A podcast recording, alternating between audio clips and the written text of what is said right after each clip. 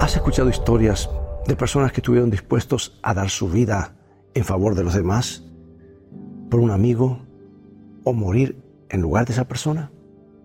Mira lo que dice la Biblia.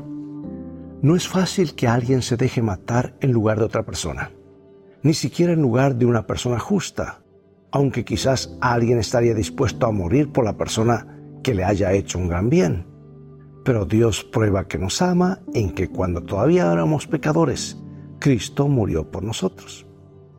Bueno, el instinto de conservación, amados, el instinto de conservación es la primera ley de la naturaleza.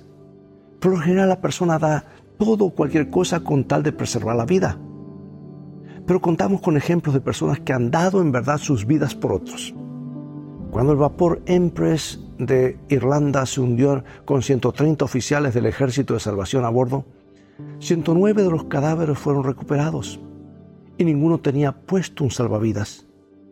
Muchos de los pasajeros que sobrevivieron contaron que cuando los salvacionistas descubrieron que no habría suficientes salvavidas para todos, los que lo tenían puesto se los quitaron y se los dieron a otros pasajeros diciendo, mejor muero yo que usted.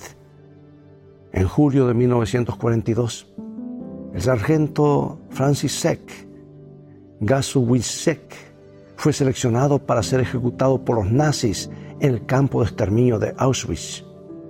Y cuando él rogó para que le conservaran la vida, un sacerdote franciscano llamado Maximilian Kolbe se brindó para morir en su lugar.